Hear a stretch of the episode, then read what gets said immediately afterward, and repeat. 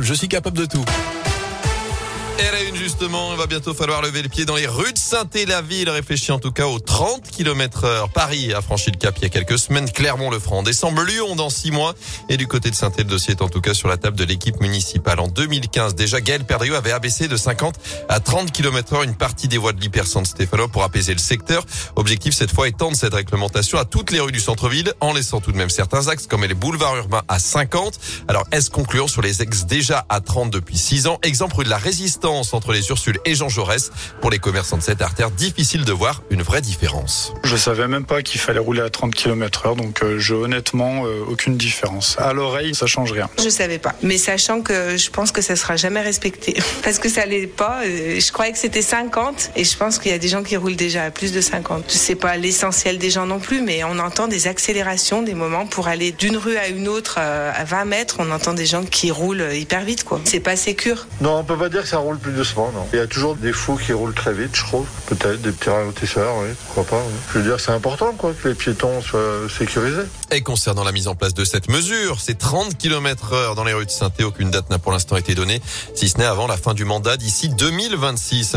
Des routes plus sûres, moins glissantes, c'est ce que prévoit la dire Massif Central sur la RN88 en Haute-Loire. Après une nouvelle série d'accidents ces derniers jours, notamment hier du côté de Pont-Salomon, après le programme, un chantier est programmé début octobre pour poser un enduit de haute adhérence. Ça devrait durer deux semaines.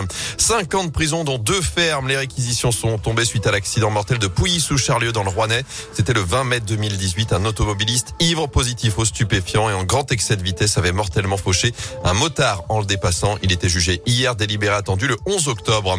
La colère des agents de la Stas après de nouveaux incidents hier sur la ligne M1. Un projectile a été lancé sur la vitre d'un bus au Chambon-Feugerolles. Il n'y a pas eu de blessés, mais la circulation a été suspendue dans le secteur. Ce sera le cas encore aujourd'hui. Même chose pour les lignes S1 et 70.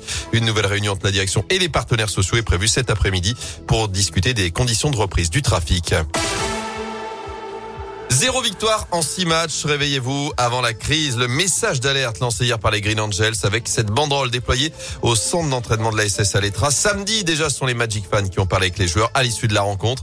Des Stéphanois qui se déplaceront, je vous le rappelle, demain à Monaco pour la septième journée de Ligue 1. Et puis le débat sur l'arbitrage relancé après ah. le match Paris-Lyon. Jean-Michel Aulas, le président de l'OL, recommande d'équiper les arbitres de micro après cette polémique sur le penalty sifflé sur Neymar dimanche soir.